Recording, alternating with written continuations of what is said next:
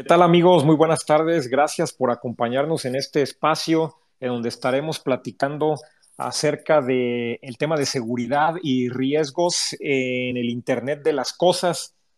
Y bueno, vamos a presentar a nuestros coanfitriones especialistas. Eh, tenemos a Raúl Ábalos, él es emprendedor politécnico con más de 20 años de experiencia en infraestructura tecnológica y ciberseguridad, tanto en el sector público como privado. Bienvenido, Raúl, buenas tardes. ¿Qué tal, mi estimado Sinue? Buenas tardes a todos. Muchas gracias por acompañarnos. Y también está con nosotros Raúl León. Él es un apasionado por la seguridad, tiene más de 16 años de experiencia en tecnologías de la información, en toda la parte de desarrollo de software, administración de sistemas e infraestructura y ciberseguridad. Bienvenido, Raúl León. Gracias por acompañarnos. ¿Qué tal? Buenas tardes a todos. Y tenemos a Verónica Becerra, ella es emprendedora, especialista en ciberseguridad y cofundadora de la empresa de seguridad OffHack. Eh, Vero va a estar acompañándonos intermitentemente, eh, nos, nos, dijo, pero va a estar ahí interviniendo eh, de pronto cuando tenga oportunidad. Bienvenida, Vero, buenas tardes. Hola, ¿qué tal? Buenas tardes a todos. Muy bien, y bueno, pues eh, como les mencionaba, este, este espacio eh, trata hoy de ciberseguridad en dispositivos conectados a la, al, Internet de las Cosas.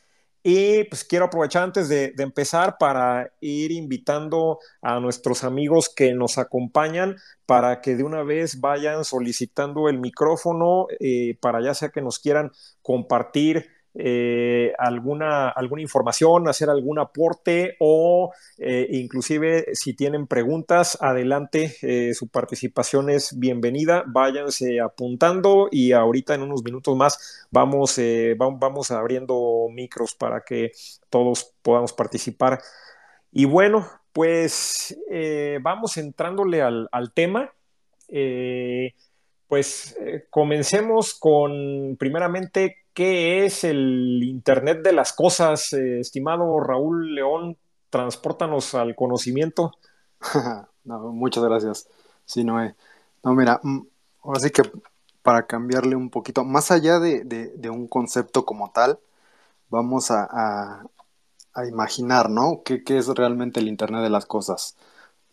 Precisamente ahorita, de hecho, estamos ahora sí que, o se están conectando ya sea por su PC por el, en este caso el teléfono o con lo que estén estableciendo prácticamente esa comunicación. Nos despertamos a lo mejor y no sé, algunos los que tengan Alexa o otros dispositivos también inteligentes, así de Alexa, este, ¿cuál, cuál es el, el, el, estado del clima hoy? ¿Cuáles son las noticias más importantes? ¿no? Entonces ahí ya vamos estableciendo por decirlo así, una conexión con el mundo. ¿Para qué? ¿O, cómo? O, qué resuelve esto? vamos otra vez a, retomar un poco cómo nace esta, eh, en este caso el Internet, como una necesidad de comunicación, de conectarse para obviamente compartir ya sea datos, información. Y el Internet de las Cosas, ¿qué es?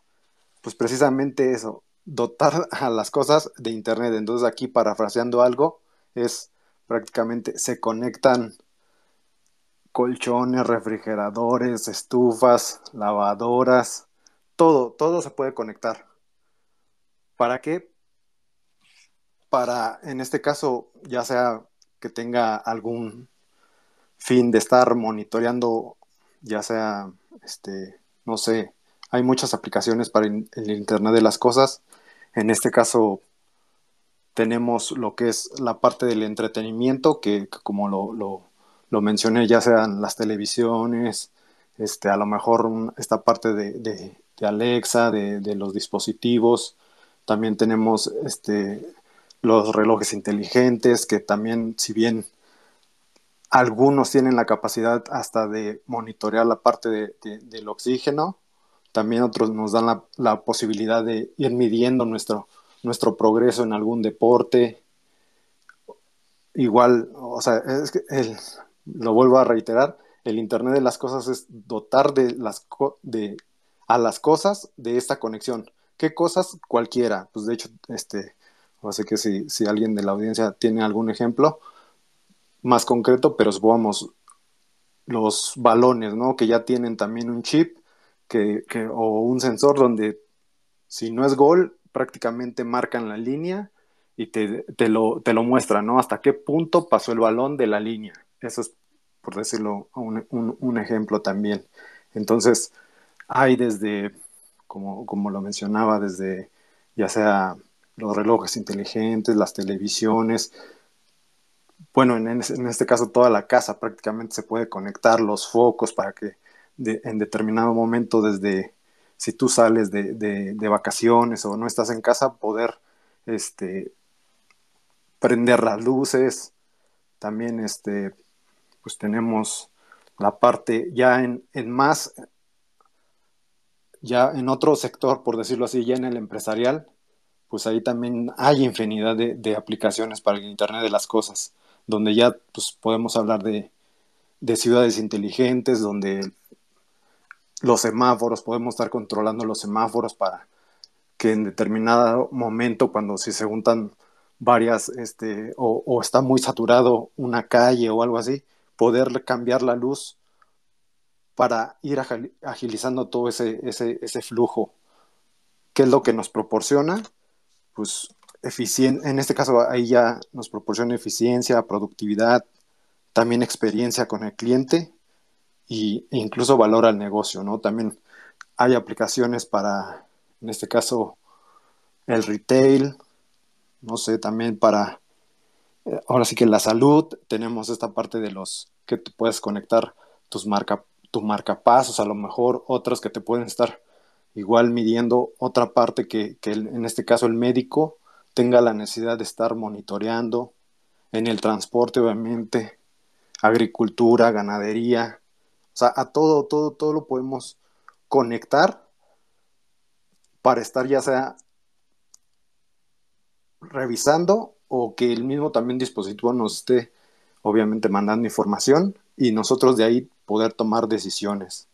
Lo que he visto también, bueno, en algún momento trabajé en un proyecto de, con, con, celdas de hidrógeno, donde pues ahí había la necesidad de estar monitoreando, en este caso, los, los productos que, que hacen posible esa, esa, esa reacción con el hidrógeno, ¿no? La, la potasa, el propio hidrógeno, los niveles de los tanques.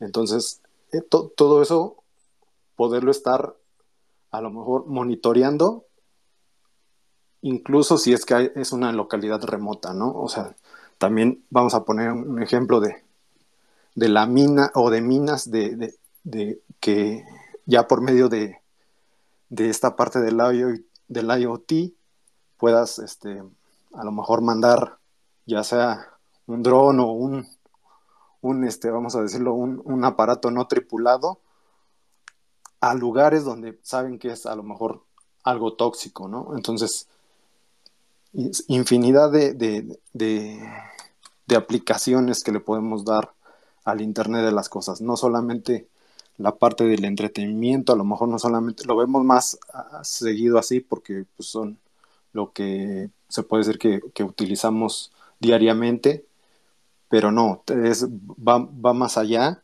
es estar, no sé, monitoreando igual una central, central eléctrica, una planta de agua, todo, todo eso nos proporciona la parte del IoT. No, pues eh, un tema bastante interesante que yo lo encuentro realmente fascinante. Y bueno, antes déjenme eh, decirles que ya tenemos aquí a Carlos Goodfella y tenemos a Orlando también. Muchachos, bienvenidos. En cuanto eh, gusten participar, nada, levanten la mano. Eh, recuerden que abajo en la, en la, barra inferior, ahí está un icono de un corazón y hasta la extrema derecha aparece una, una mano. Entonces, bueno, aquí tenemos a Orlando. Adelante, Orlando, bienvenido. Gracias, ¿qué tal? Pues muy buenas tardes a, todos, gracias. Y pues complementar un poquito con lo que hablaba ahorita Raúl. Eh, yo tengo la fortuna de, haber trabajado en Xiaomi, que es una de las empresas que ha impulsado mucho la parte del IoT, pero más para la parte de, hogar. Eh, cuando iniciábamos hace tres años Xiaomi aquí en México con teléfonos celulares, veíamos un mundo muy lejano con el IoT, ¿no? El día de hoy los proyectos que tienen con sus tiendas y todo esto permite a la gente ya utilizar un IoT, ¿no? El programar a lo mejor una cafetera, una estufa, un horno de microondas. A lo mejor voy a tener visita en mi casa el día de hoy y necesitamos que la casa esté presentable, ¿no? Pues ponemos a la aspiradora desde nuestro smartphone a que aspire la casa, ¿no? Entonces, esas tecnologías, ¿no? El encender la, luz, ¿no? Como antes este, lo veíamos que teníamos que dejar un relojito programado, ¿no? Para que encendieran las luces y que nada más se encendía todo en general, ¿no? Ahora podemos encender la de la habitación principal, o la de la sala, o la de la calle. Nosotros podemos programar todo esto con el IoT y es, es una parte muy interesante. Y una parte de las que yo quise eh, meter esta parte es porque es muy importante. Allá afuera en el mercado, tanto los consumidores de hogar como los empresarios, yo creo que nos preocupamos por la seguridad, ¿no? Porque al final del día estamos abriendo la puerta a nuestros datos y es algo que nosotros debemos de educarnos nuevamente en cómo cuidar esta, esta parte de la seguridad, ¿no? Y es, por eso que yo también quise aportar este, este comentario. Muchas gracias. Muchas gracias, eh, Orlando. Y muy importante el, el, aspecto que señalas, ¿no? Mientras que nos ofrece eh, muchas posibilidades, no hay que olvidar que hay riesgos como en todo y bueno, pues es, eh, es algo que es un área que, tenemos que abordar y que justamente estamos aquí para platicar. Bueno, eh, vamos con Carlos, que ah, ahora vamos, a hacerle, hacerle, la palabra. Bienvenido, Carlos. Hola, ¿qué tal?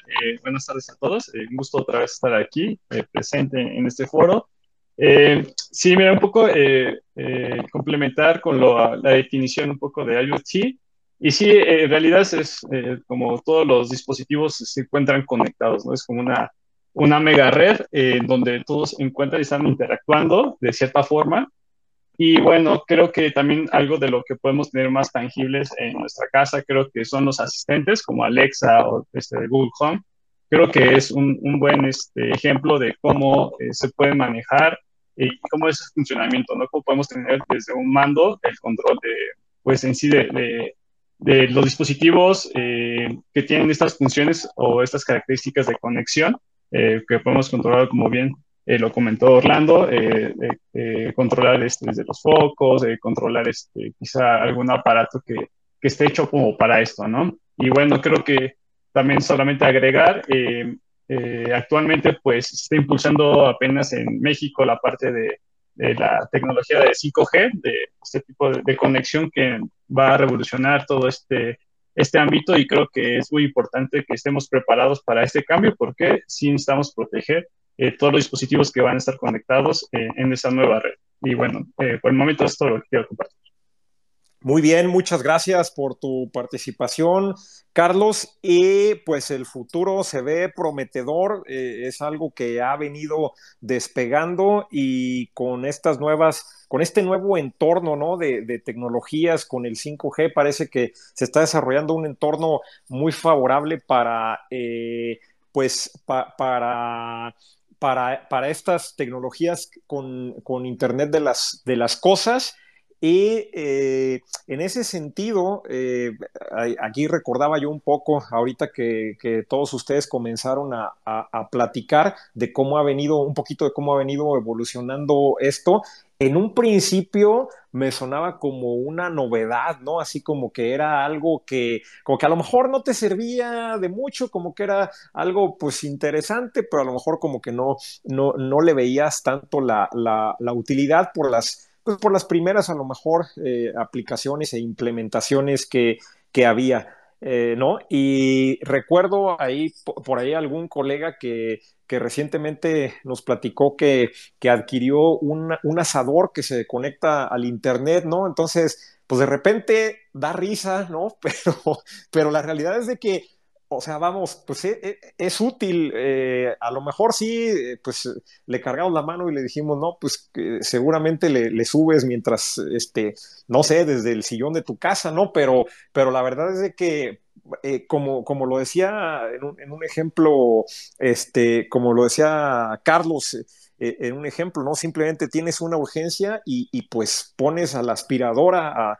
a, trabajar o tienes que correr al súper y pues ya dejas, estás monitoreando la temperatura del, del, asador. O sea, vamos, eh, eh, son cosas realmente que, que nos empiezan a, ofrecer el delegar precisamente tareas, ¿no? y, que, y que estos dispositivos eh, nos, van a estar ayudando y pues mucho más que eso, ¿no? Desde, desde la delegación de tareas, cómo eh, llevar a cabo tareas de riesgo, como, como ya nos platicaba eh, Raúl León, quien me parece que tiene otra aportación. Adelante, Raúl León. No, bueno, precisamente sí, sí, aunque ahora sí que esto, esta parte de la IoT no es, no es nueva, de Internet de las Cosas no es nueva, Sí, gracias obviamente al avance de la tecnología, que se abarataron los costos. También en este caso las, las redes avanzaron ahorita un poquito más adelante sí voy a tomar el tema de 5G, pero toda esa parte, ahora sí que impulsó toda esta, esta parte del Internet de las cosas, ¿no? Poder dotar de, de, a lo mejor de un sensor que tú compras, a lo mejor hasta tu carro, a lo mejor como antes era era, era caro, ¿no? Porque era a lo mejor una conexión satelital, pero ya con, con, esta, con este avance de la tecnología, pues fue abaratando esos costos y se pudieron, obviamente, ser accesibles para, pues para todos, ¿no? Entonces, prácticamente fue lo que también ayudó a, a que lleguemos ahora sí que a este punto. Muy bien. Y sí, nada más aclarando, eh, cuando decía novedad me refiero como a curiosidad, ¿no? Como sinónimo de, curiosidad de algo que, pues es, es, eh, es, interesante, pero que no le ves realmente como, como una aplicación. Digo, en su, en su momento, ¿no? Ya hace algunos, algunos ayeres, pero ciertamente es algo que ya tiene un buen ratito y que ha venido madurando, ¿no? Y, pues ahí en ese sentido, eh, pues hay que hablar precisamente de, cuál es el lado que, de, cuál es el lado eh, complejo, de cuál es el reto que presentan el, que presenta la tecnología del Internet de las cosas, ¿no? Eh, ¿Cuáles son los riesgos del, Internet de las cosas? Eh, mi estimado Raúl Ábalos, coméntanos. Eh, gracias, eh, pues miren, precisamente ahorita retomando ese punto que comentan de, que pues es una tecnología que ya se veía venir desde hace varios años, pero en estos últimos tiempos se ha venido incrementando ese uso, es realmente lo que ha dado pie a que pues el tema de amenazas realmente empiece a exponenciarse también. Eso sucedió también con, por ejemplo, con los equipos de cómputo, ¿no? Que generalmente todos los, los virus, los malware y demás, anteriormente pues se daban más en equipos de, de Windows. Y los equipos de Mac pues se hicieron de esa fama, ¿no? De, de ser equipos que pues no tenían virus, de que eran muy seguros y demás. Pero pues obviamente entre más hubo penetración en el mercado de, de, equipos de Apple, pues obviamente pues los ciberdelincuentes empezaron a voltear a verlos.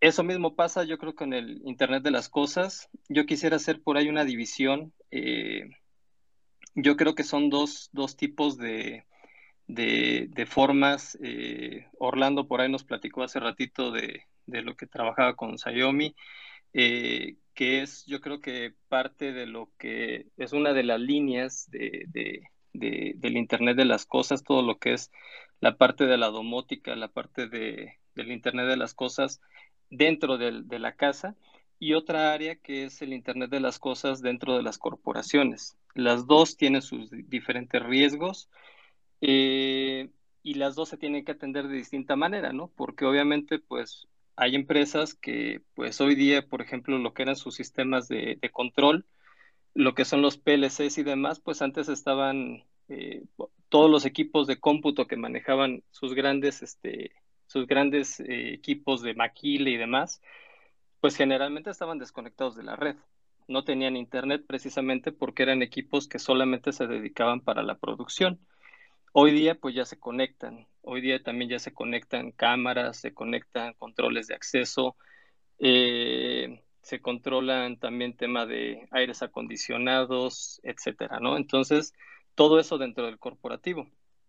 Y del otro lado, en la parte de, lo que es el hogar, pues se tienen todo tipo de dispositivos, como comentaba, ¿no? Desde los que son llamados dispositivos inteligentes hasta pues los que no son tan inteligentes como a veces pueden pasar con las televisiones, con los, con los refrigeradores y demás, que tienen sistemas todavía pues más recortados y que al final del día este, solamente se conectan a Internet para determinadas cosas.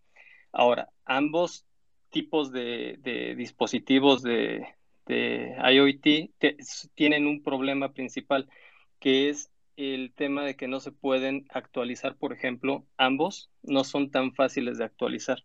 Son dispositivos que fueron creados con sistemas y con hardware eh, que era utilizable en ese momento, pero que ya cuando salen a mercado empiezan a tener algunas necesidades de actualizaciones. ¿Por qué? Pues, están expuestos al final del día, como cualquier sistema, eh, no va a tardar eh, el tiempo en que alguien llegue y encuentre alguna vulnerabilidad. Y el problema también es de que algunos fabricantes no se comprometen con la, con la seguridad de sus dispositivos.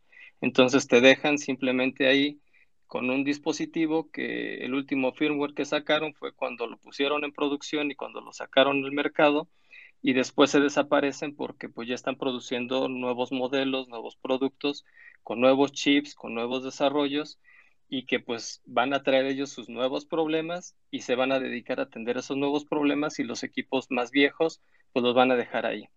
Ahora, el tema no nada más es de que, de que tengas un dispositivo que, que pueda ser vulnerado, sino que recordemos que al estar conectado en la red puede ser un punto de ingreso para que te afecte otro tipo de dispositivos. Si bien hay problemas directamente asociados con, el, con dispositivos del Internet de las Cosas, en donde ya hemos visto en las noticias que de repente han secuestrado desde refrigeradores o han secuestrado pantallas inteligentes y demás, ya incluso ransomware este, para el Internet de las Cosas, pues bueno, este, ese es un punto.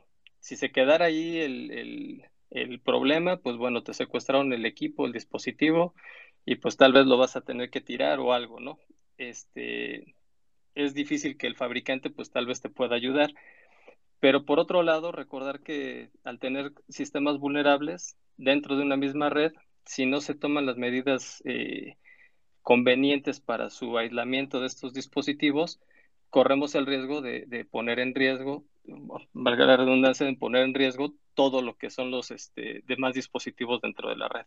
Entonces yo creo que sí son varios puntos ahí que, que, tenemos. Eh, también hay, aquí también hay factor humano, también hay que ser honestos, o sea, por un lado sí podemos echarle la culpa tal vez al tema de los fabricantes, pero yo creo que también un punto principal es el tema de la concientización del usuario final con estos dispositivos. Sale el, desde el simple hecho de eh, no leer el acuerdo de licencia de los dispositivos, el acuerdo de uso de los dispositivos, obviamente pues a todo darle que sí, y aceptar, aceptar y permitir todo lo que, todo lo que quieras, ¿no? Que este, cuando te preguntan los dispositivos.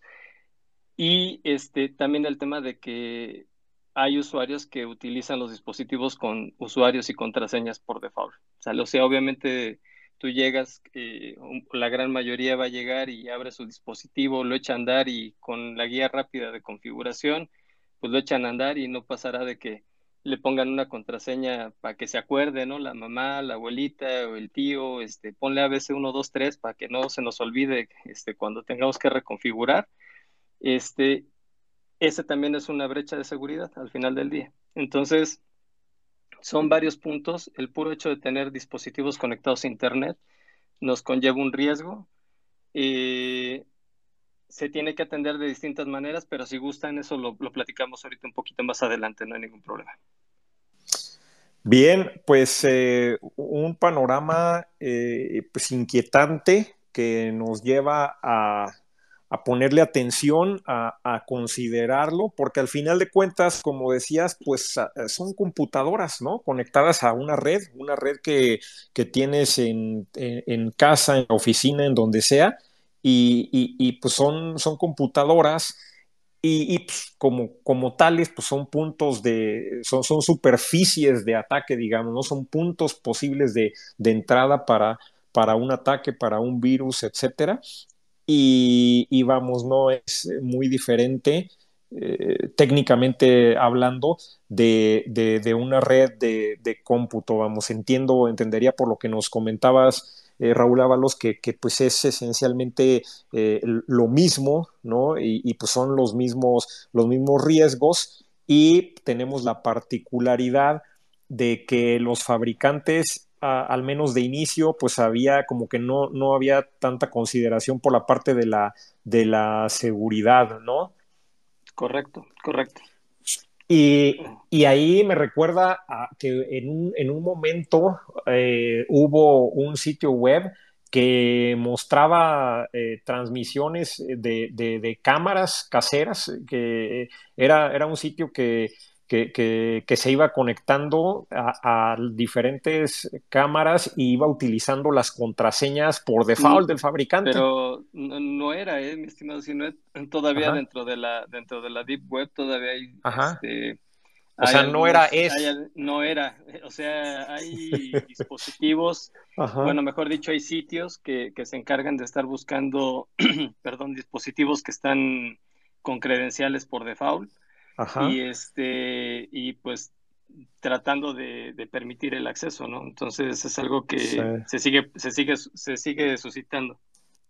Claro, fíjate nada más, qué barbaridad, ¿no? Este, y, y sí, recuerdo que, que, fue todo un, un, escándalo, a lo mejor fue cuando se conoció por, ¿no? Así como por primera vez, y, y, este, y que sí, justamente pues, se usaban las, las contraseñas, pero ya nos, ya nos apuntas tú que, que se usaban y se usan las que vienen por default, que los dueños pues, no, no, no le cambiaron la, contraseña por default. Y ese pues, ha, sido, ha sido un tema que, al menos en su momento, cuando, cuando ese tema despegó, fue, fue un revuelo y, había, mucho, había mucha publicación llamándole la atención a o a fabricantes como a usuarios, justo como, como lo dices, ¿no? Que, es, de los dos lados, o sea, uno por, eh, por, por, este, por, por, la, por el poco cuidado y el otro también por el, por el poco cuidado, ¿no? Entonces, eso, eso por un lado.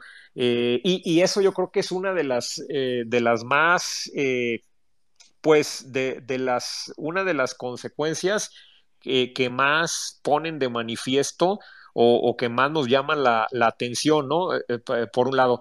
Por otro, recuerdo el ataque, eh, el ataque este de, una botnet que es la botnet Mirai. Que, la de Mirai.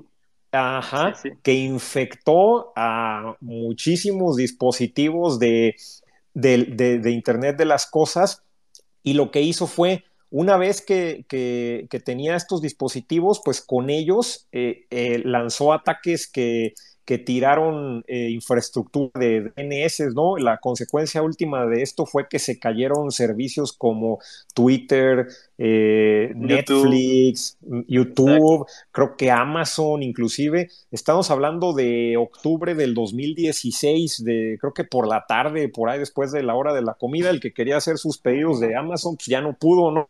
El que se quería echar un, un tuitcito, pues tampoco, tampoco pudo para quejarse, ¿no? De que no había, ah, ya no hay, deja tuiteo que no, ay, tampoco hay Twitter, ¿no? y, ¿no? y no puedes ir a Facebook a quejarte porque esa es otra red diferente.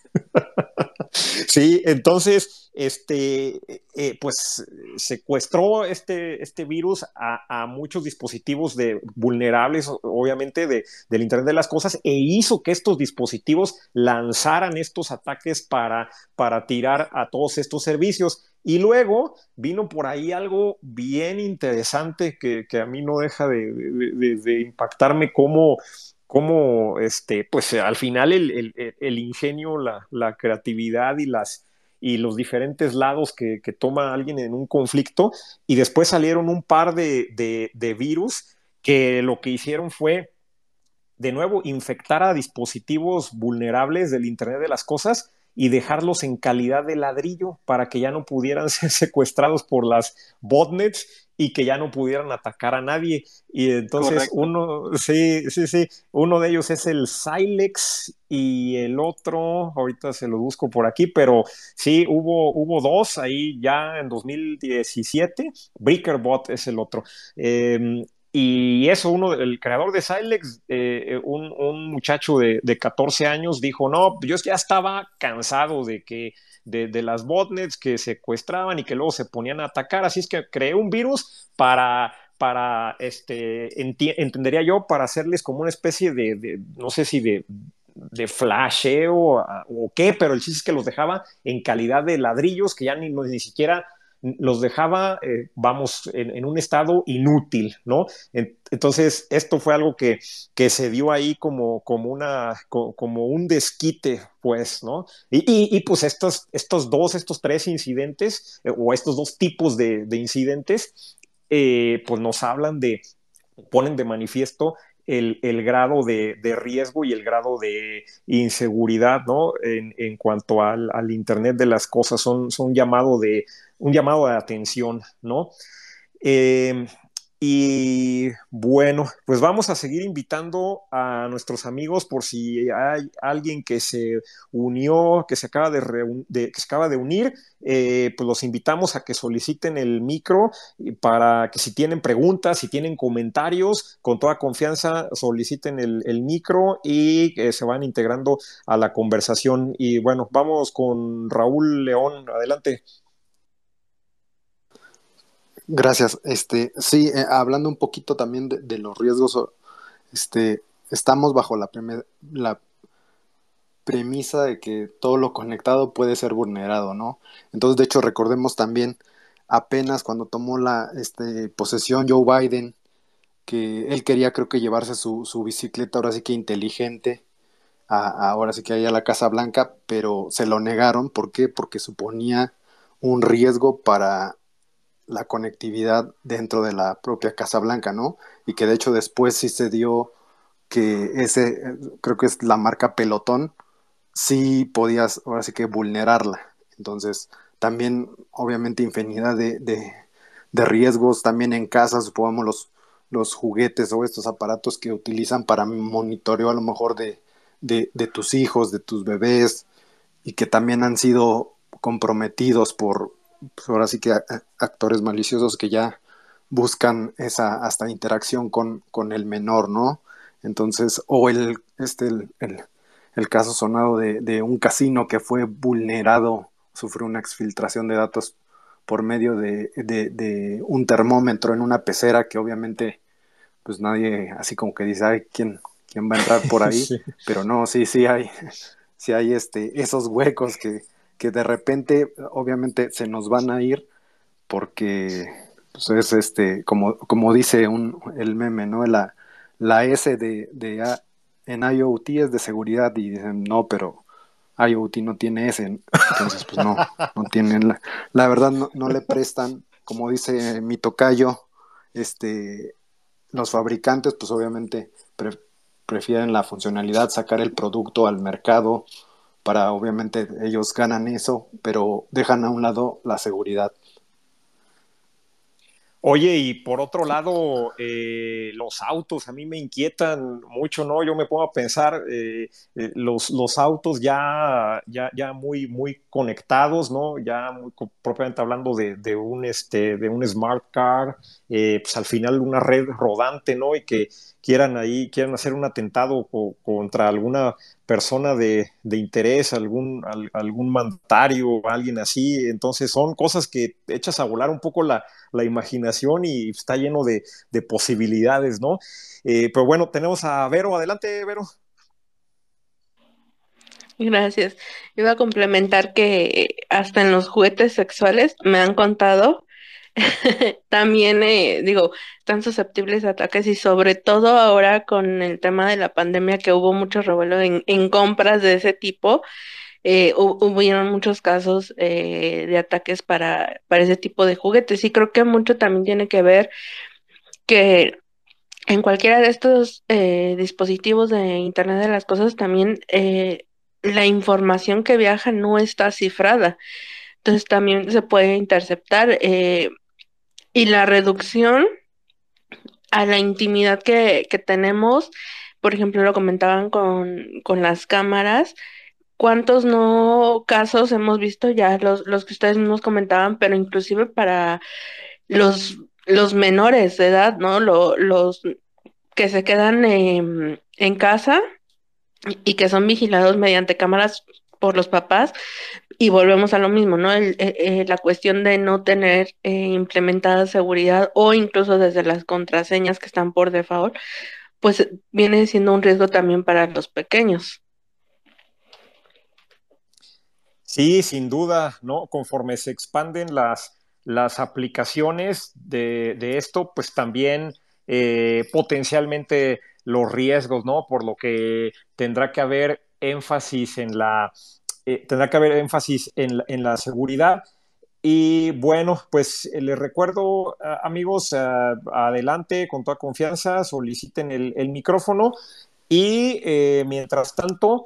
Carlos, Carlos creo que había alzado la mano hace rato. Carlos había levantado... Si, tengas algún comentario, Carlos. Ah, ok, ah, de acuerdo. Sí, pues, Sí, perdón, Ah, perfecto. Sí, e igual, eh, nada más, eh, como comentan, están comentando, sí, estos dispositivos, eh, pues nada, como bien dicen, no tienen nada de inteligentes. de hecho, creo que los apoyan así como algo relacionado como tontitos. La verdad es que, pues no tienen como toda la, la, arquitectura que puede tener una computadora, ¿no?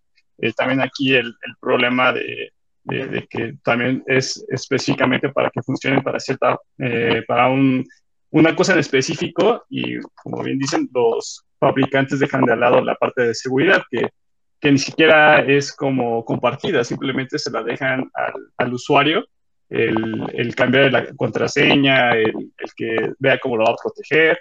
Entonces creo que sí es este, totalmente eh, algo muy vulnerable y, que creo que sí debe de, de, tener un poco más de, mm, no sé si algún tipo de legislación ante estos dispositivos, porque sí eh, es un, hueco para cualquier este, red y para cualquier este, tecnología de la información, ¿no?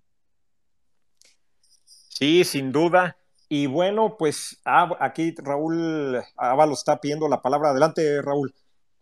Sí, fíjate que ahorita lo que comenta Carlos, este, yo creo que es, es una de las, de las líneas que se debe de, de retomar, que es precisamente que se force un poco a los, a los fabricantes a, través tal vez de, legislación o algo, eh, para que no nada más, eh, digo, sé que a veces los, los, hasta los manuales ¿no? de instalación y demás eh, dejan mucho que desear, pero, pero yo creo que sí es importante de que tengan ese apartado en donde por lo menos lo que es este la, la configuración básica de seguridad eh, por lo menos simplemente. No sé, hay, por ejemplo, equipos que eh, una de las vulnerabilidades clásicas en muchos equipos es de que, por ejemplo, tienen puertos de comunicación vulnerables, como lo platicaba Vero, eh, con comunicación sin cifrar. Por ejemplo, en vez de tal vez conexiones tipo SSH o algo, te dejan abierto una, una puerta de Telnet o te dejan abierto un puerto de HTTP en vez de un HTTPS. Entonces, eh, yo creo que desde ahí este, se debe de, presionar un poco, igual y que los fabricantes hagan algo por ello. Eh, y por el otro lado, pues también hacer la conciencia, ayudar a esa conciencia del cliente, ¿no? Este, sabemos que muchos, este, muchos usuarios, no, no, no yo, pero me han platicado que hay usuarios que de pronto les llega la televisión, la, la televisión smart o el, nuevo Blu-ray o su nuevo asistente y en vez de ponerse a leer el manualito, eh, pues obviamente como buen mexicano agarras este, el manualito, lo guardas donde debe de ir y te pones a, jugar con tu dispositivo, ¿no? Entonces, eh, yo creo que también es hacer un poco de conciencia, sobre todo en, los usuarios que no son tan tecnólogos, si hacerles ver realmente que este tipo de dispositivos sí llegaron tal vez para facilitarnos algunas cosas en la vida, pero también si no los tenemos bien configurados, pues puede ser contraproducente. Muy bien, pues ahí está una, una tarea para hacer, muchachos, terminando este espacio, ¿verdad? A revisar el, este, cómo está la, seguridad de, los dispositivos, ¿no? Y bueno, eh, Orlando está pidiendo la palabra, adelante. Sí, eh, complementando la parte que, que, decía Raúl, es muy importante. Por desgracia, en México es un país que no lee, ¿no? O sea, un ejemplo, vas al súper y andas por todos los pasillos, pero no ves que arriba dice qué producto está en el pasillo, ¿no? El día de hoy con esta pandemia, la gente a veces no distingue entrada y salida, ¿no? O sea, desde ahí empezamos un poquito mal. Y yo que lo veo en la parte de, que atiendo a consumidores en, este ramo y que ahorita pues es la parte tecnológica que está acaparando el, mercado, sí es bueno despertar eh, esa conciencia, yo creo que hasta directamente con nuestros familiares, ¿no? De una manera que también sea entendible, porque por desgracia, eh, el mercado que compra es el mercado que tiene dinero y ese es personas mayores. O sea, estamos hablando de, gente productiva arriba de los 40 años, 45, ¿no? Que le compra a sus hijos o que el hijo convence, ¿no? Se lo digo porque yo trabajé en Apple y, yo vendía iPhones en los centros de atención a clientes Telcel y el hijo era el que convencía al papá de comprarse un iPhone, ¿no? O sea, no era una decisión, ¿no? Y el hijo es el que le enseñaba a utilizar un iPhone, aparte de lo que nosotros hacíamos. Entonces, creo que a lo mejor una buena labor social sería bueno que nosotros mismos entendamos, seamos unos facilitadores y eduquemos a que la gente vaya cambiando sus contraseñas de seguridad, que tenga diferentes contraseñas de seguridad, pues para no tener esta vulnerabilidad, porque sí es real, aunque a lo mejor es un tema que no no es el día de hoy tocado por muchos lados. ¿Por qué? Porque a lo mejor los fabricantes saben que hay una, una extensión o una ventana donde puede entrar este ataque. Sí sería bueno que nosotros tuviéramos esa previsión, ¿no? Y que a lo mejor esta previsión también pueda ser el negocio del futuro, ¿no? Es, es mi aporte.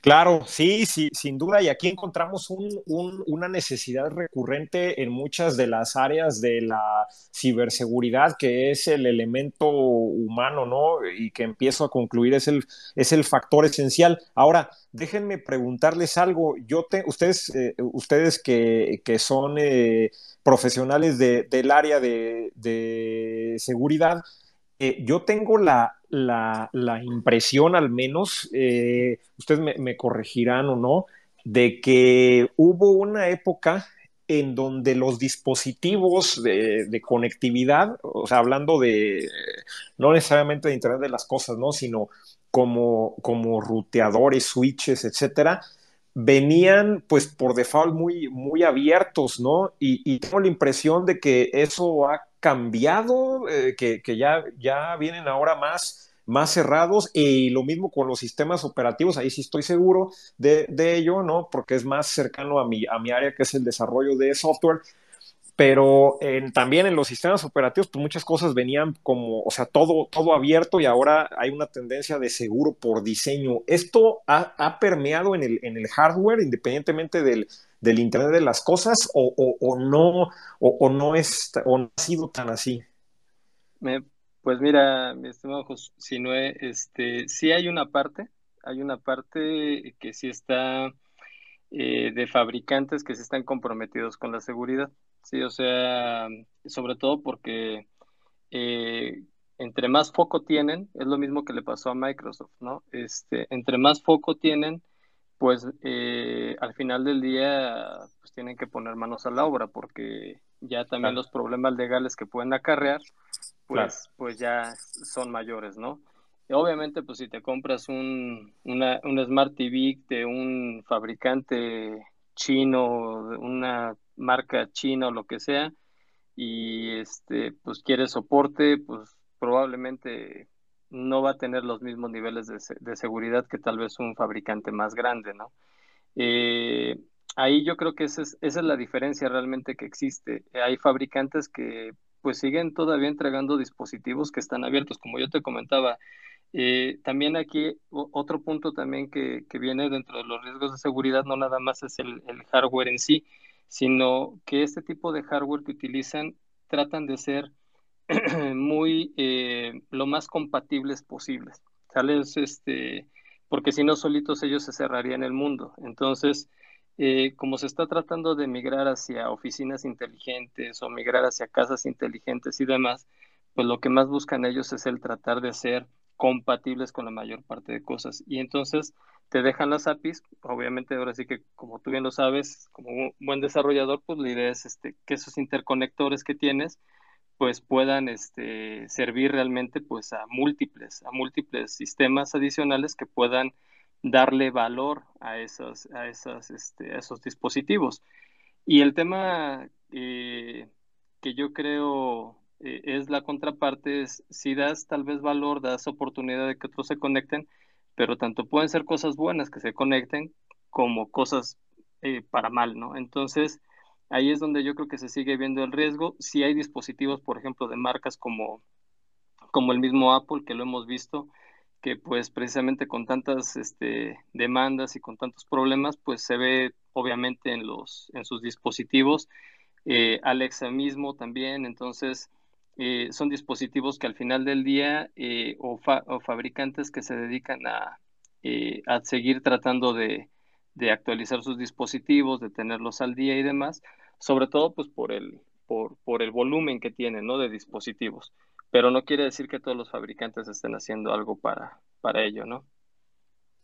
Bien, muchísimas gracias, eh, Raúl Ábalos. Y muy, eh, pues sí, interesante panorama. Eh, evidentemente no hay como, como una respuesta sencilla y, aparte, pues veo por lo que nos platicas que no hay uniformidad por, por diversas razones. Y bueno, pues vámonos con Raúl León. Adelante, Raúl. Ahora es que para complementar mi tocayo, sí, efectivamente los, los fabricantes son en algunas o algunas ocasiones pues tienen la, ahora sí que ya, ya cuando tienen la sanción o están bajo el ojo del, gobierno es cuando pues, se ponen a hacer las, por decirlo, la tarea, ¿no? Como de hecho en, en 2019 me parece que se había anunciado como una, una alianza entre ya Apple, Google, Amazon, para en este caso un proyecto de, donde era referente a la, eh, el, al hogar inteligente, ¿no? La creación de, de, protocolos, de estándares para precisamente impulsar esta parte de seguridad y que de ahí, pues obviamente como los grandes, por decirlo así, los grandes tiburones están, están haciendo eso, pues ya los, los, los pequeños fabricantes, pues ya igual se tienen que adherir o, ir viendo para cumplir con, con, con, lo nuevo, ¿no? Pero de hecho, desde el 2019 que, que, que según se iba a poner en plan, creo que todavía no sale ni un dispositivo con esos estándares. Entonces, también, este, pues, exigirles, bueno, no, no, no tanto de exigirles así directamente, sino pues, este, también nosotros como responsables, pues, saber qué, qué tipo de, de seguridad tiene implementado a lo mejor lo que estamos comprando. Tal vez como consumidores, ¿no? Eh, estimado, como consumidores, pues sí, de, de, mandarlo, exigirlo, pedirlo de alguna manera. Oye, ¿tú cómo ves el panorama actual y futuro del Internet de, las cosas? ¿Cómo, cómo, cómo lo percibes? ¿Cómo, cómo podrías sumarizar el, actual y qué se ve en el futuro? Pues en, el actual, si no realmente hablando de dispositivos conectados ya nos rebasó. ¿Por qué? Porque se habla prácticamente de 30 mil millones de dispositivos conectados, lo que equivale a casi cuatro, dispositivos por cada una de las personas que hay en el mundo. Y pues obviamente somos un montón, ¿no? Entonces, ahorita pues sí, ya, ya estamos rebasados, por eso de hecho, este, y más con, ahorita que como lo mencionaba Carlos, ya viene el 5G. El 5G va, va a dotar de otras posibilidades, de otras este, capacidades a, esta parte del Internet de las Cosas. Lo que se está haciendo es precisamente, supongamos como la semana pasada que, la Comisión igual europea ya, ya exigió la, parte de, la creación de, de, estándares para este tipo de dispositivos, ¿no? O sea, es este, ya como te lo decía, ahorita ya no rebasó.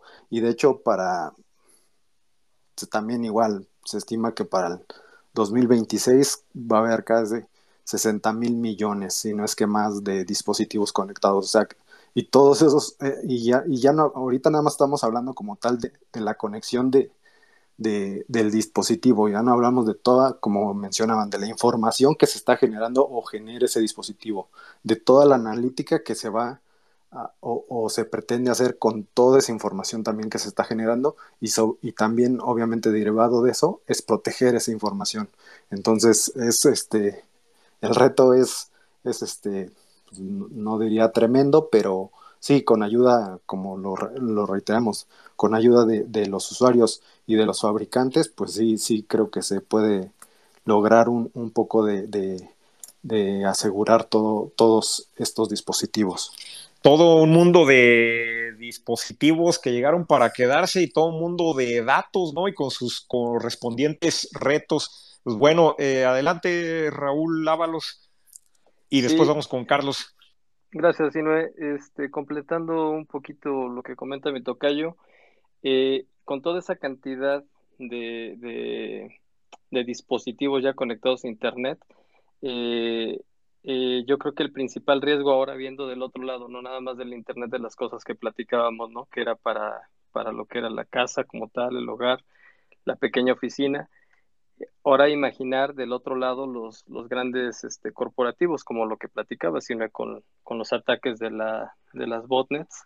Eh, imagínense esa cantidad de dispositivos. Hace algunos días por ahí platicábamos de un, de un ataque que hubo de negación de servicio eh, distribuido y, y, la cantidad de dispositivos que, que, que atacaron y que, y que causaron estragos era mínima realmente comparada contra la cantidad de dispositivos que, hoy día ya están conectados. Entonces, por eso es de que el riesgo en los dispositivos de, Internet de las Cosas es cada vez mayor también para los grandes corporativos, para las empresas que están migrando a la nube, para los proveedores de servicio como, eh, como DNS y demás servicios de web, todo lo que se está mandando a la nube, también realmente corren ese riesgo eh, eh, y yo creo que ellos también van a ayudar de cierta forma a esa presión, además la que nosotros tenemos que hacer tal vez como consumidores, para que cada dispositivo que se va a conectar a Internet por lo menos cumpla con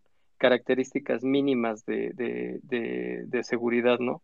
El que se pueda actualizar eh, de una manera práctica y sencilla por un usuario final, eh, que no tenga que andar viendo si tiene un cable de consola para conectarse por telnet al equipo y, o sea, tú háblale de eso a un, un usuario convencional y pues deja mejor su, su, teléfono o, perdón, su, su Smart TV este, sin actualizar, ¿no? Entonces, eh, yo creo que es facilitar de cierta manera, nosotros como consumidores presionar para que sí haya esos mínimos eh, eh, controles de calidad y de seguridad que deben de, tener estos dispositivos. Y yo creo que los, los grandes corporativos, aquellas empresas que se están yendo a la nube o aquellos que ya se están encargando de la nube como tal, eh, al final del día van a tener que poner manos en el asunto, ¿no? Este, para tratar de evitar un ataque masivo, o sea, es, sería inimaginable, o sea, nos, si nos andamos este, muriendo por unos, unos minutos que se, se cae el DNS y nos deja sin, sin YouTube y sin, sin Twitter y demás. O sea, no me quiero imaginar realmente un colapso con, nada más duplicando o triplicando la cantidad de, de dispositivos que entren en una red de este estilo. Sí, sin duda, es que nos estamos llenando de, computadoras con estos dispositivos y imagínense ¿no? un, ejército eh, formado por ellos como, como ya se ha dado, ¿no? Entonces, bueno, vamos con Carlos y enseguida con Vero. Adelante, Carlos. Eh, sí, eh, igual complementar, bueno, ahorita ver el presente de, de, Internet de las Cosas, pues sí creo que lo vemos como quizá con un alcance quizá limitado ahorita, pero sí con la parte del 5G va a venir a, revolucionar toda la parte de todas las industrias. Eh, creo que hay uno de los eh, una de las noticias que hay muy interesantes fue en la parte cómo va a ayudar en la parte de la agricultura. Eh, todo esto, estos sensores para empezar a, ayudar a, los agricultores a tener una mejor producción, cosechas, ¿no?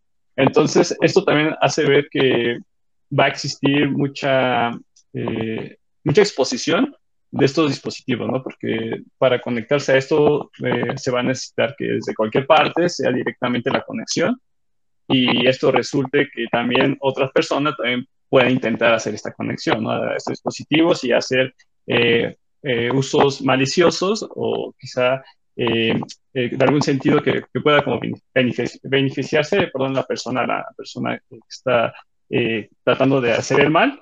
Entonces creo que sí es algo que nos va a venir a, cambiar toda nuestra vida, creo que es, inminente y también abre mucho la, la puerta a, la parte de la ciberseguridad, a una nueva área que se tiene que reforzar cada vez más, se debe de, eh, eh, entrar más en materia y, como bien comentan, tener este, este tipo de controles y obviamente como legislaciones, eh, como la protección de datos, no sé, de, europea, algo que sea igual de estricta, que creo que es la, la única a nivel mundial que sí puede, que podemos hacerle caso. Entonces creo que esta, este tipo de, de, leyes nos han venido a ayudar y, esperemos que pronto también venga para este tipo de, tecnologías nuevas. Sí, eh, prometedor eh, ahí la parte de la, de la 5G, que yo entendería, ustedes corríjanme si me equivoco, eh, cuando hablamos de 5G, por lo que sé, estamos hablando de de velocidad, estamos hablando de, un alto ancho de banda y, mayor velocidad, lo que abre la puerta para, muchas posibilidades, eh, ¿cierto?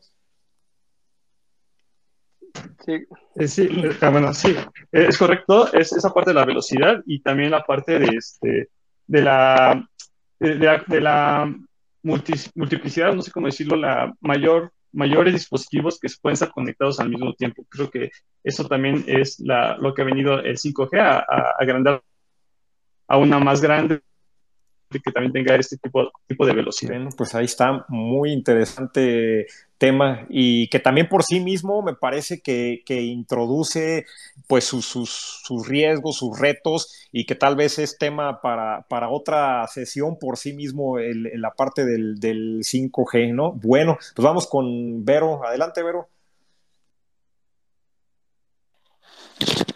Ya cajando, perdón. Eh, bueno, eh, les quería compartir que en, la semana yo había leído un artículo que justamente ahora con el regreso de, pues ya mucho al, tema de mm, las empresas, eh, después de, bueno, seguimos todavía con el tema de la pandemia, pero ya se están recuperando algunas actividades, estaban intentando implementar justamente este tipo de tecnología de Internet de las Cosas para manipular ciertas máquinas. Sin embargo, creo que ahí yo no lo veo tan viable porque también estamos hablando de una infraestructura eh, en muchos de los casos crítica, que como sabemos, pues también tienen y que conllevan un riesgo que infraestructura crítica igual nos daría para otro tema más, eh, digo, a, mí ver las cosas no, no creo que sería como, al menos ahorita, una buena opción em, para implementarlo. Creo que ahí habría demasiados huecos de seguridad.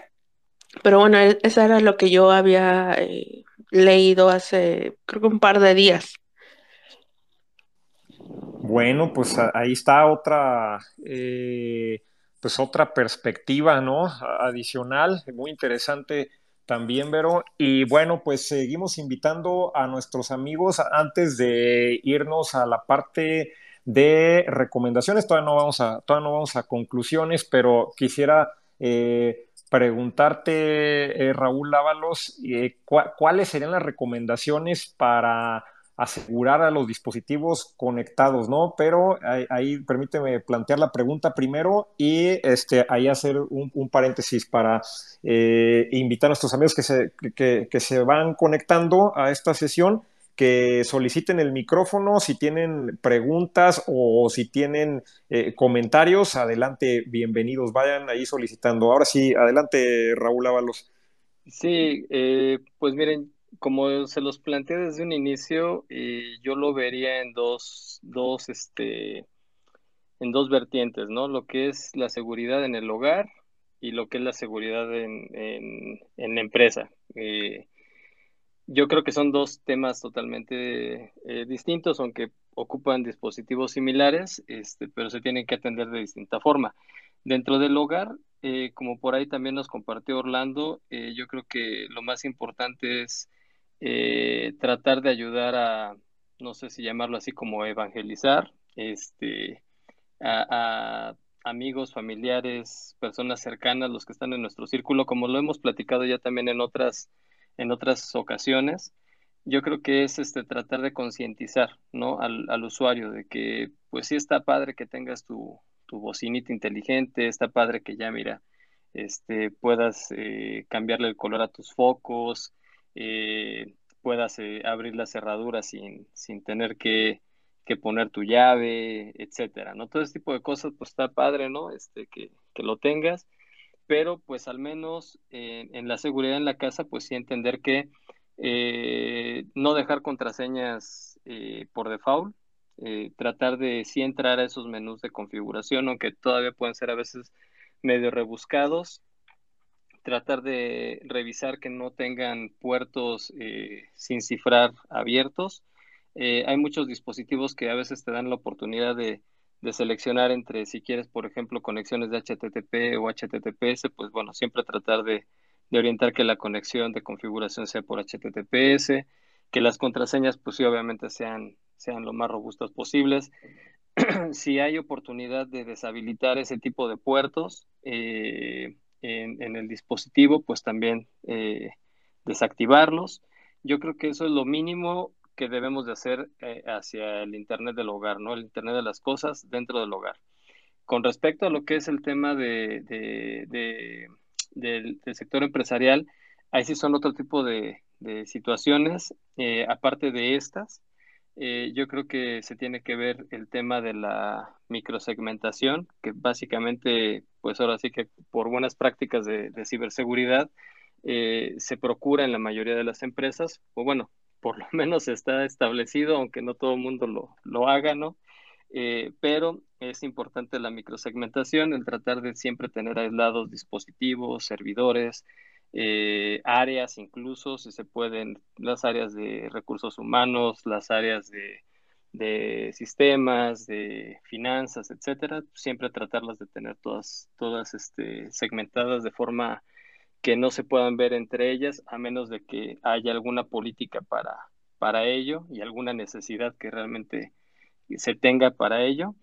Y este, también otro, hay ya incluso hasta dispositivos, o sea, desde los mismos dispositivos en el perímetro, los mismos este, eh, switches, este, incluso hay algunos fabricantes que ya han estado haciendo soluciones, por ejemplo, para, para la seguridad, poniendo como un tipo como de sensores o como un tipo de mini firewalls, vamos a llamarlo así, eh, que se colocarían antes de, del dispositivo del, del Internet de las Cosas y que pueden ser monitoreados, administrados, con el que puedes, sin necesidad de tener que estar actualizando esos dispositivos porque tal vez tienen vulnerabilidades, ya tienen como internamente como un tipo, eh, como un IPS que ya sabe, que se actualiza constantemente de las vulnerabilidades que están eh, siendo publicadas y pues bueno, puede proteger estos dispositivos.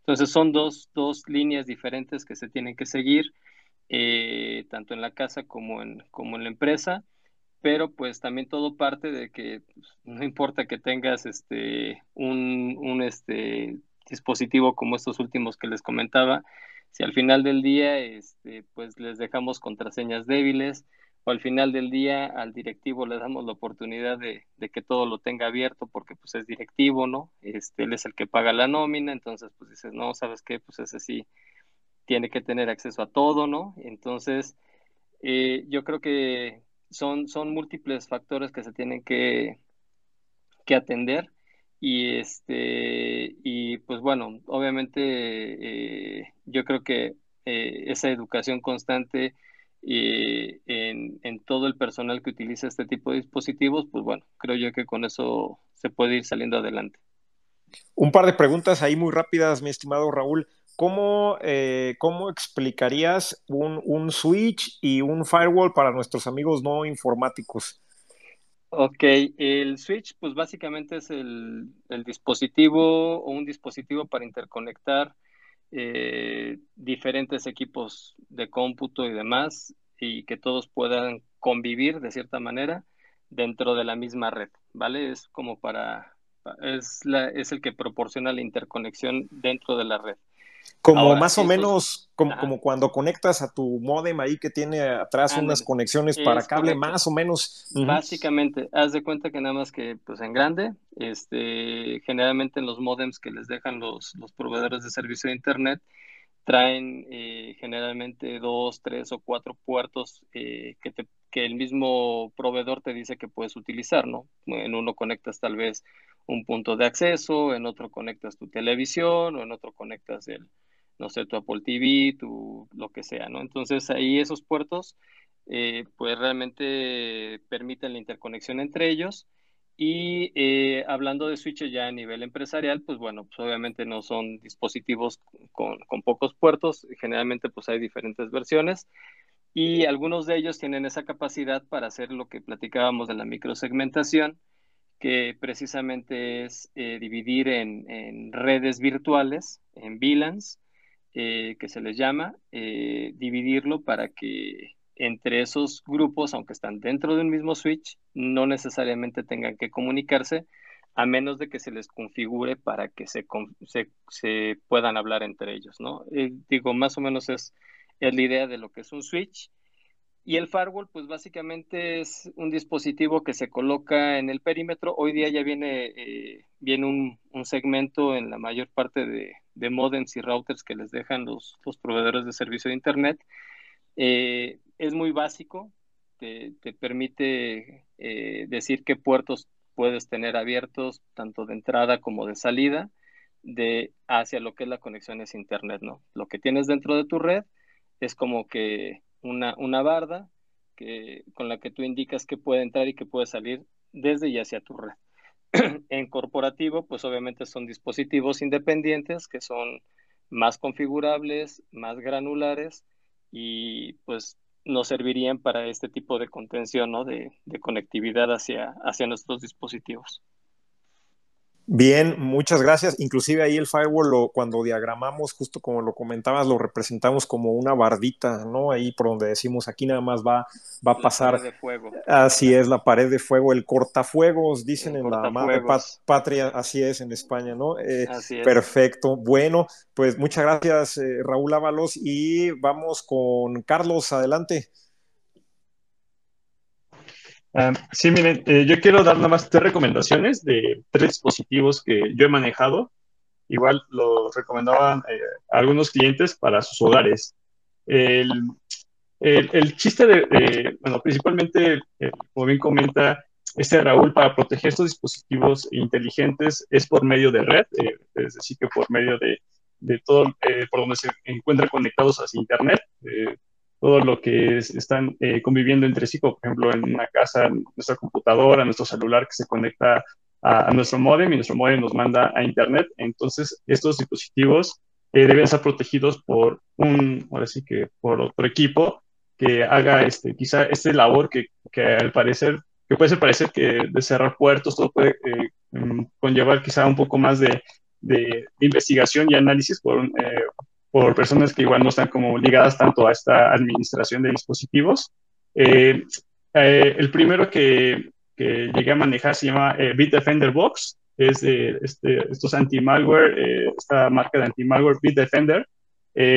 no es tan común que, que, los vendan, creo que es directamente con su, los pedimos a veces directamente con el fabricante, que es Bitdefender, y es este, como si fuera un modem, como si fuera un, un router, lo conectas directamente a tu modem de tu, eh, tu proveedor de servicio de Internet. Entonces lo que hace esto es eh, detectar todos los dispositivos que se encuentran conectados eh, a tu red, entonces ya te los va mencionando, los vas administrando y, y bueno, ya tiene por default algún tipo de protección para que te proteja estos dispositivos que son los de, del Internet de las Cosas, porque pues ellos no, no cuentan con, con, seguridad. El otro, y que me parece, bueno, es creo de mis favoritos, eh, fue un producto que sacaron eh, algunos eh, ex empleados de, de Cisco. Era, eran ellos un con, con una de estas tabletas programables, tarjetas, perdón.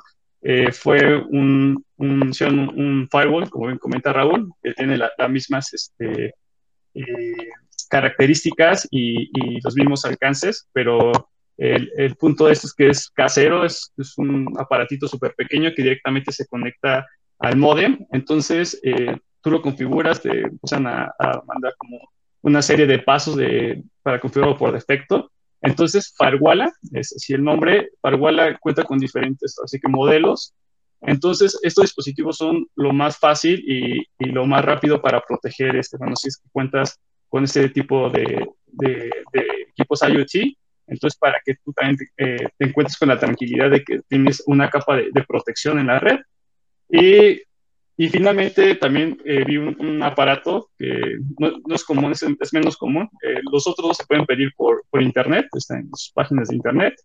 y el otro es Akita, que es un aparato, un dispositivo, este, es israelí, no, no mal recuerdo, pero Akita me parece muy interesante porque eh, quizá para nuestros usuarios en ese momento que les recomendábamos este, este servicio, eh, este producto, no, no, era muy específico para ellos porque eh, esa quita lo que te hacía era encontrar, eh, hacer un análisis, igual lo mismo, conectabas a tu modem el aparato y te encontraba todos los dispositivos que se encontraban este, conectados, por ejemplo, de tu cámara, que tuvieras un, una Alexa, que tuvieras una computadora, o sea, un Smart TV, entonces, lo que este aparato hacía es directamente hacerte las recomendaciones y tú hacer eh, por cuenta propia, manualmente, estos cambios, ¿no? Entonces, lo que sí hacía más difícil la, interacción, pero bueno, eh, aquí podrías quizá aprender con un tipo de, como un consejero que te podría ayudar en esto.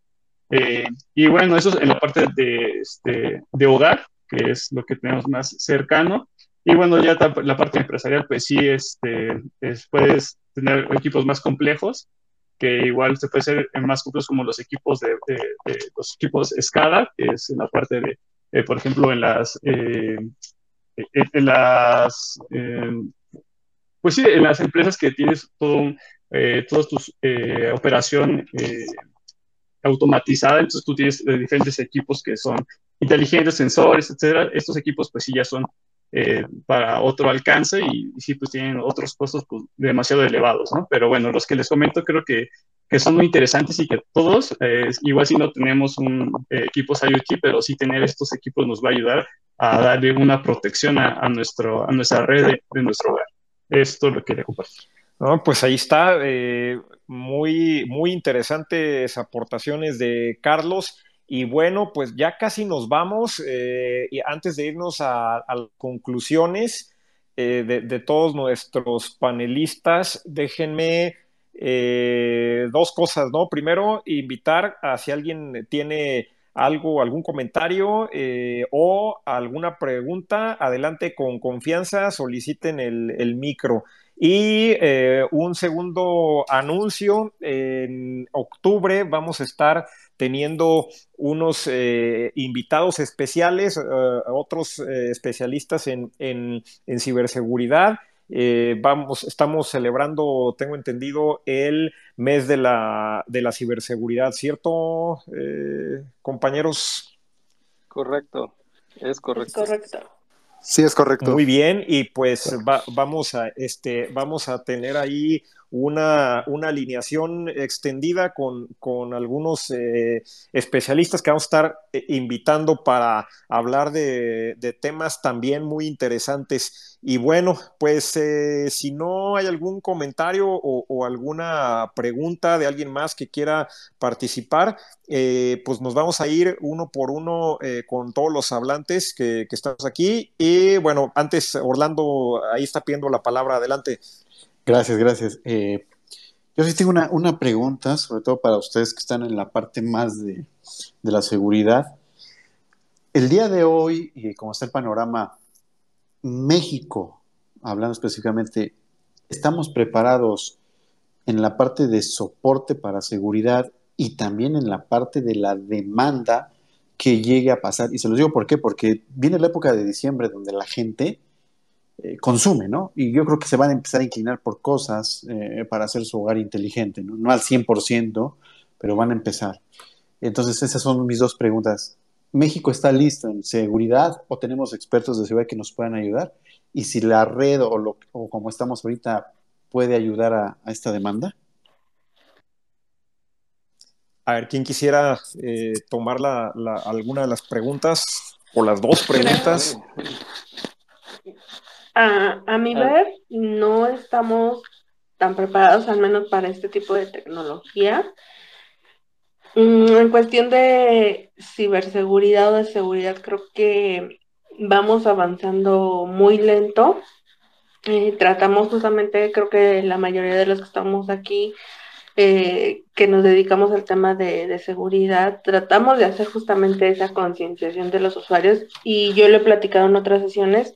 Creo que también el tema es mucho la apatía de la gente, donde pues les da lo mismo si entran a, sus sistemas o a lo que sea, y, para el tema de esta tecnología, pues creo que vendría siendo lo mismo. Eh, y lo podemos ver en los ejemplos del hogar. No sé, tú te compras un refrigerador eh, inteligente y lo que le interesa a la gente es presumir que el refrigerador es inteligente, pero realmente no tiene esa conciencia de los riesgos que ya hemos estado platicando que conlleva tener un refrigerador inteligente. Creo que vamos por ese lado. Eh, se han hecho campañas de concientización, creo que muchos eh, colaboradoras, colegas, todo lo han tratado de hacer, eh, y, pero nos falta, a, mi parecer nos falta, vamos ahí poco a poco, pero al menos México yo siento que no está preparado para un tipo de tecnología así. Bueno, pues ahí está la, respuesta de Vero y también Raúl Ábalos nos tiene al parecer una respuesta. Adelante. Sí, yo también coincido con Vero. Eh, yo creo que sí estamos caminando muy lento en el tema de ciberseguridad en México en todos los aspectos. Eh, sí hay empresas que destacan, entidades que destacan y que invierten y que saben de los riesgos porque tratan de, imitar lo que a otras empresas pues les ha funcionado en otras partes del mundo, pero de que es un hecho, yo creo que ese tema de la apatía, ese tema de dejar las cosas para después, eh, es algo que, nos afecta en, México, ¿no? Este, el hecho de, de no tener como tal un, un este, una conciencia real de, seguridad eh, o, de las amenazas que hay intrínsecas en, el Internet, es yo creo que lo que nos, lo que nos complica el escenario. Eh, incluso hay clientes que o personas que pueden caer dos o tres veces en, la misma situación, ¿no? Entonces, yo creo que sí vamos lentos, vamos lentos en esa parte y pues eh, yo creo que también se debe de extender esa, ese apoyo, esa evangelización o esa, e, ese permear e, ese, esos riesgos que hay en el Internet, no nada más a través de los especialistas o las empresas que nos dedicamos al tema de ciberseguridad, sino pues todos aquellos tecnólogos que, que, que, se tienen en las familias, en los grupos de amigos y demás, pues yo creo que es parte de todo, ¿no? Este, tratar de poder permear esa información. Y este, pero sí, sí lo veo difícil. ¿eh? Yo también veo un panorama complicado. Eh, tal vez no nos ha pegado tanto porque, eh, pues, a diferencia de otros países con, un mayor poder adquisitivo, tal vez no ha, no ha sido en México el boom de, de que todo mundo tiene N cantidad de dispositivos inteligentes en su hogar, ¿no? Pero honestamente, eh, en algún momento dado con, la tecnología que se va abaratando, pues tarde o temprano pues va a haber dispositivos inteligentes en las casas, ¿no? Entonces, eh, es un hecho que, tenemos que trabajar mucho para ello y ojalá que pues a través de este tipo de espacios, a través de, de, la plática con los compañeros, amigos, aquellas personas que no son tecnólogas y demás, pues podamos hacer conciencia de ello, ¿no?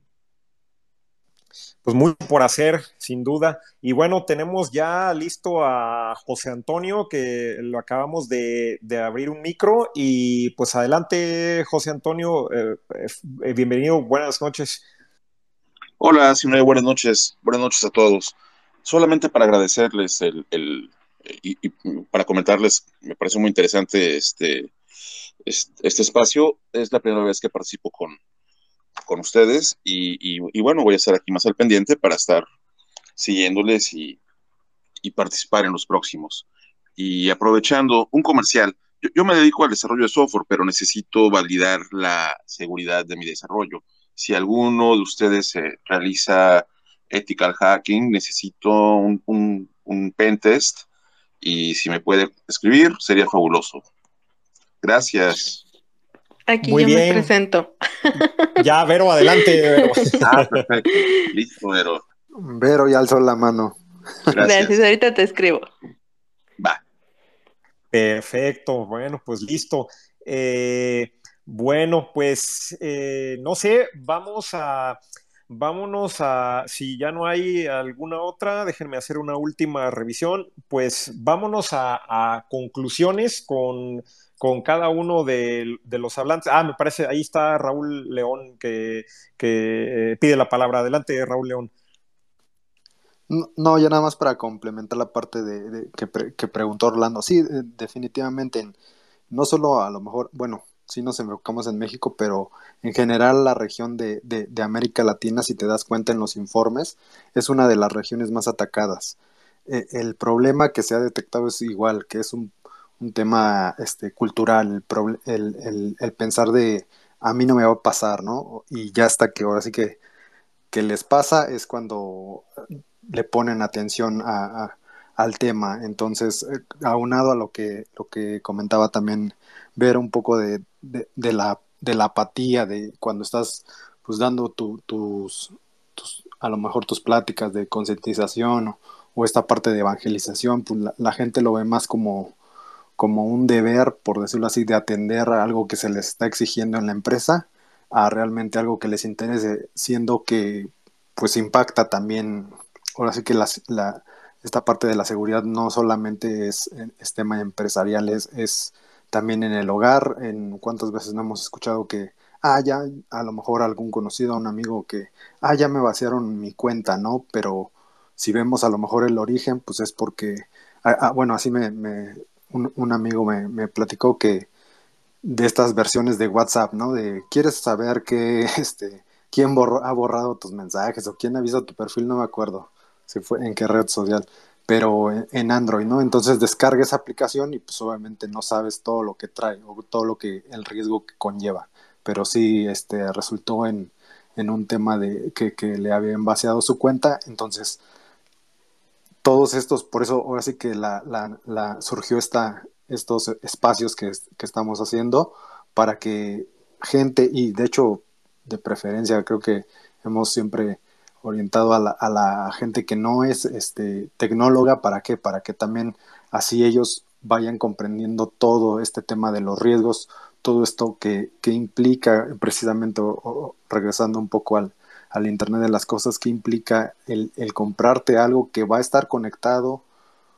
qué, qué riesgos conlleva, qué es lo que tú puedes hacer como el usuario, a lo mejor desde que lo compras ahí en el establecimiento, configurarlo con el especialista o el que te lo está vendiendo, oye, ¿cómo puedo este, ponerle este, seguridad o todo eso? Entonces, todos esos puntos, este, sí, los vamos a, estar como tratando y, para que pues entre más este, comunidad haya, pues mejor. Y que mejor también el, mes que viene pues es, es, dedicado prácticamente al tema de la seguridad y pues espero que se puedan unir este, mucho más asistentes. Gracias. Es nuestra misión, ¿no? El, incorporar al, público en general y, llevar estos temas, eh, tratar de, llevarlo en, digámoslo, en un lenguaje en, español, vamos a, a decirlo así, eh, si no lo logramos, adelante, este, háganoslo saber y, este, aquí buscamos cómo explicarlo tratando de, eh, de, liberarnos del lenguaje técnico. Y es que, y, volviendo un poquito a lo que, a lo que comentaban eh, hace un momento, a lo que comentaba Raúl León, y es que no creemos que nos pueda pasar, ¿no? Eh, de, pronto podemos preguntarnos, bueno, pues es que, ¿quién me va a hackear a mí, ¿no? ¿Qué secretos puedo guardar? Pero no, o sea, eh, la, información vale, tan es así que tiene un precio en el, en el mercado negro, nuestras, nuestros números de tarjetas de crédito tienen un precio en, el mercado negro, eh, nuestras cuentas bancarias tienen dinero, ¿no? Y se pueden vaciar y al final de cuentas los ataques empiezan eh, con, con las personas, muchos ataques comienzan con las personas y comienzan con, no, no le suceden, yo lo comentaba ayer en otro, este, en, otro espacio, pues no, no le suceden al protagonista de una película, algún agente secreto, una cosa así, le suceden a personas que van camino a la oficina, que reciben un mensaje de texto, reciben un correo, eh, que se encuentran una USB tirada y la conectan a ver qué tiene.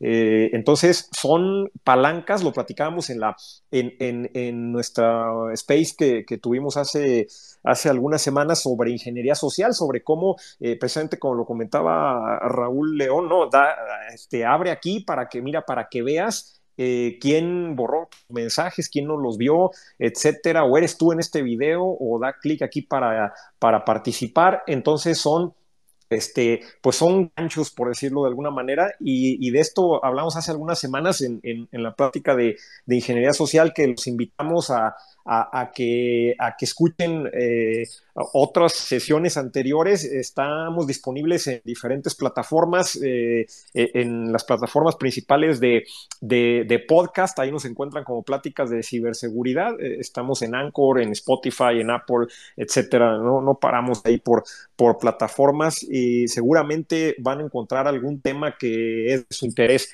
Y pues bueno, eh, pues en fin, no pasa nada hasta que pasa, ¿no? Entonces, eh, pues eh, mejor poner atención, estar, estar atentos.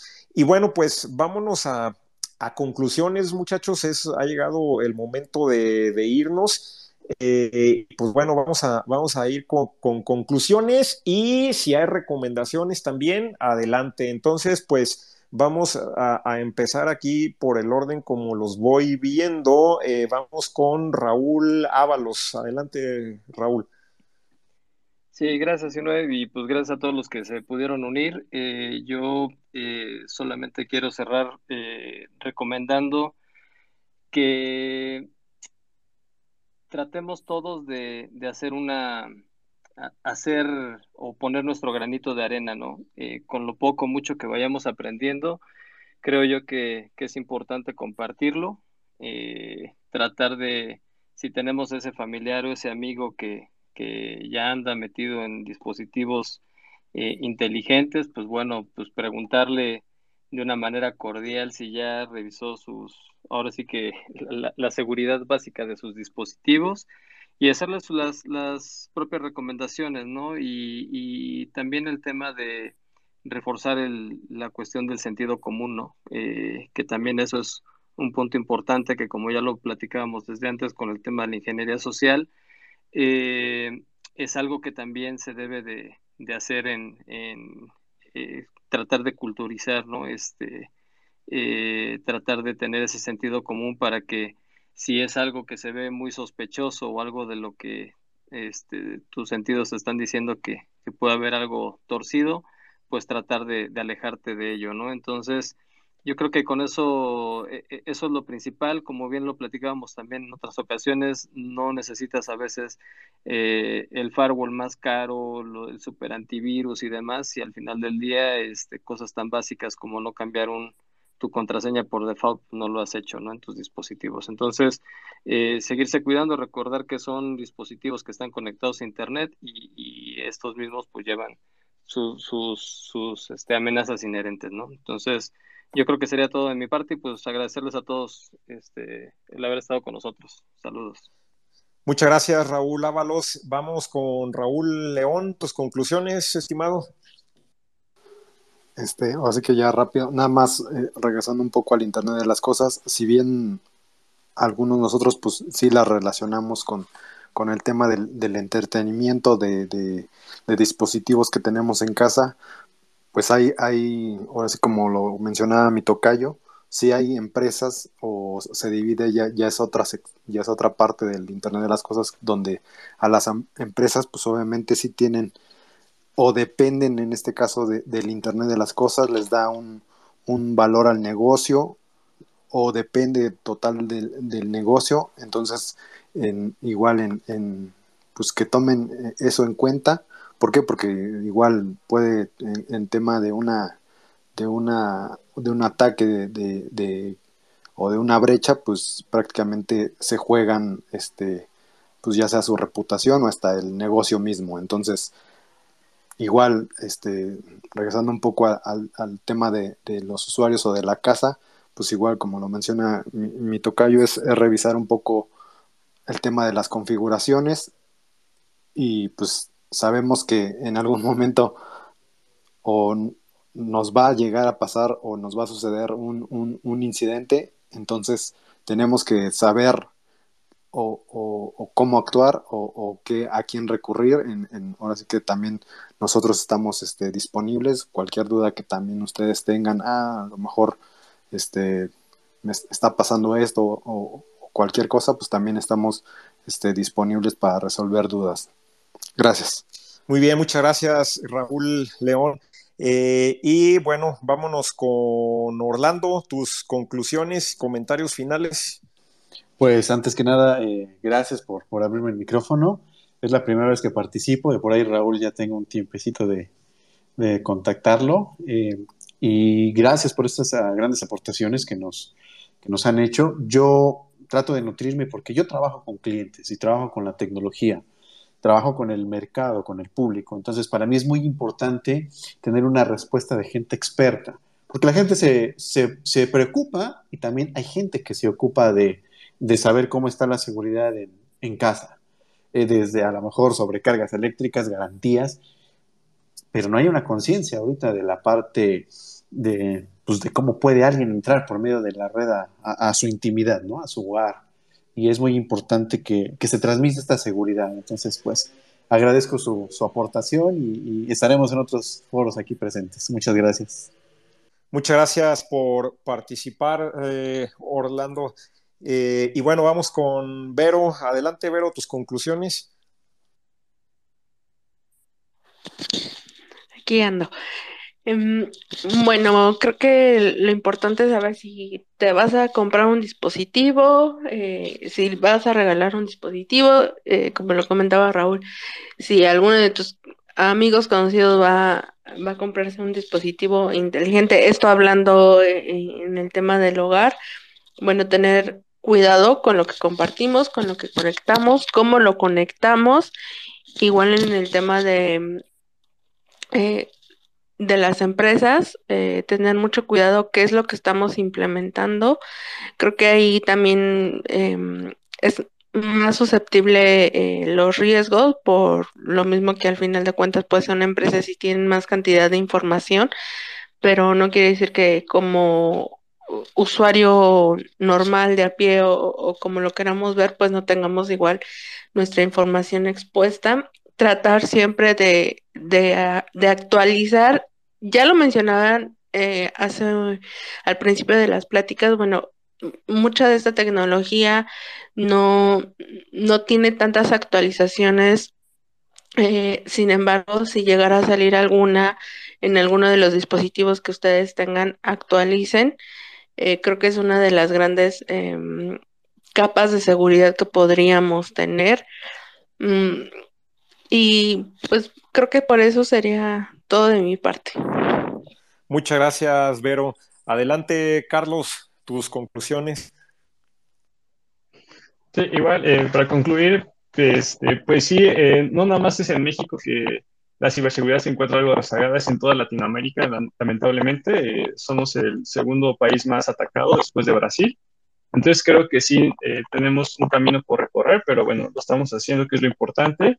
Y bueno, finalmente para, eh, específicamente para IoT, creo que si estos dispositivos pues, se encuentran no, no, protegidos de fábrica, pues sí hay que tener la responsabilidad. Creo que es una parte importante también de la, de la concienciación de la, de la ciberseguridad, que es este, eh, dar, darle nuestra responsabilidad y responder nuestra información y a los dispositivos, ¿no? Entonces, siempre hay que ver al menos el manual de cambiar las, las contraseñas por default, que es lo, lo que viene eh, de, base estos dispositivos, entonces hay que hacerlo eh, inmediatamente, creo que es lo mejor. Y bueno, siempre también igual transmitir, como ustedes comentaron, esta información y bueno, si podemos ayudar a, a más personas quizá este, con, eh, no sé, dándoles el, consejo o también apoyándoles en configurar, nosotros mismos, entonces también hay que hacerlo y bueno, eh, pues bueno, sería todo y pues muchas gracias por esta plática y por estos conocimientos. Muchas gracias por tu participación, Carlos. Y bueno, tenemos a mi estimado Rata Exe, que le acabamos de asignar el micro. Eh, bienvenido, buenas noches y adelante.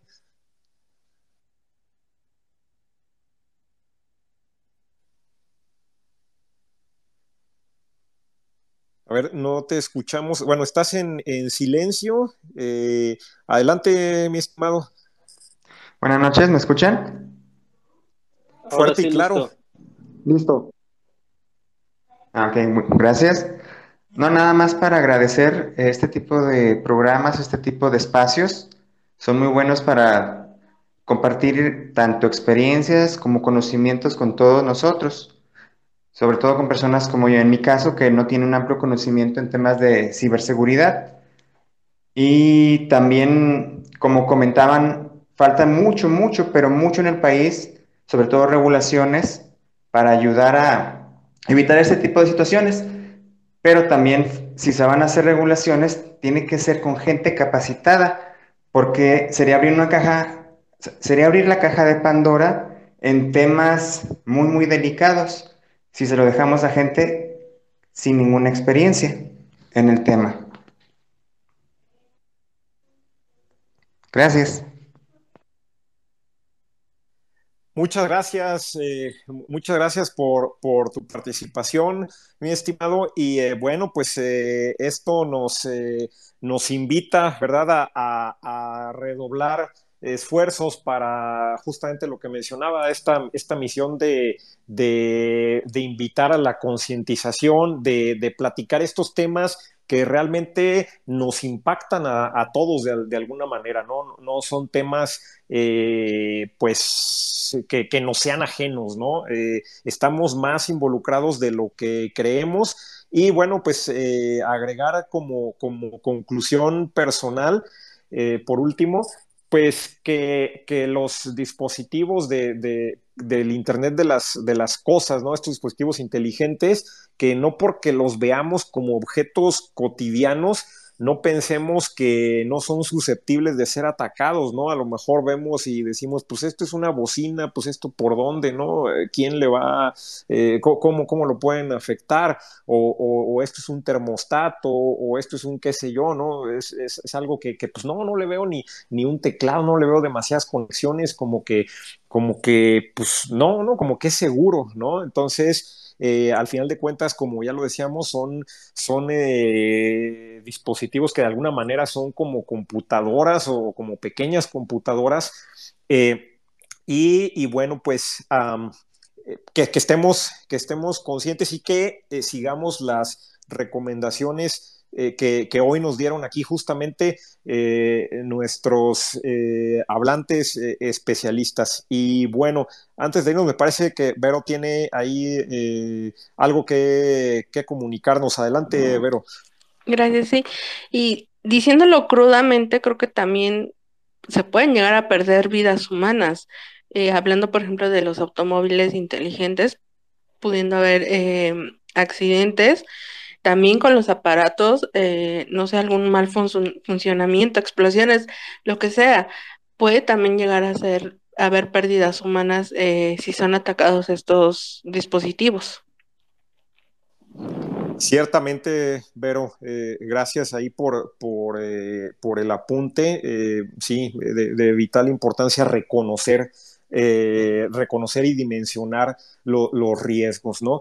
Bueno, pues eh, muchísimas gracias a todos los que nos acompañaron hoy, a, quienes se unieron al equipo de hablantes también, muchas gracias. Y pues nos estamos viendo dentro de dos semanas con otro tema por aquí. Gracias y buenas noches. Gracias a todos. Gracias, Saludos.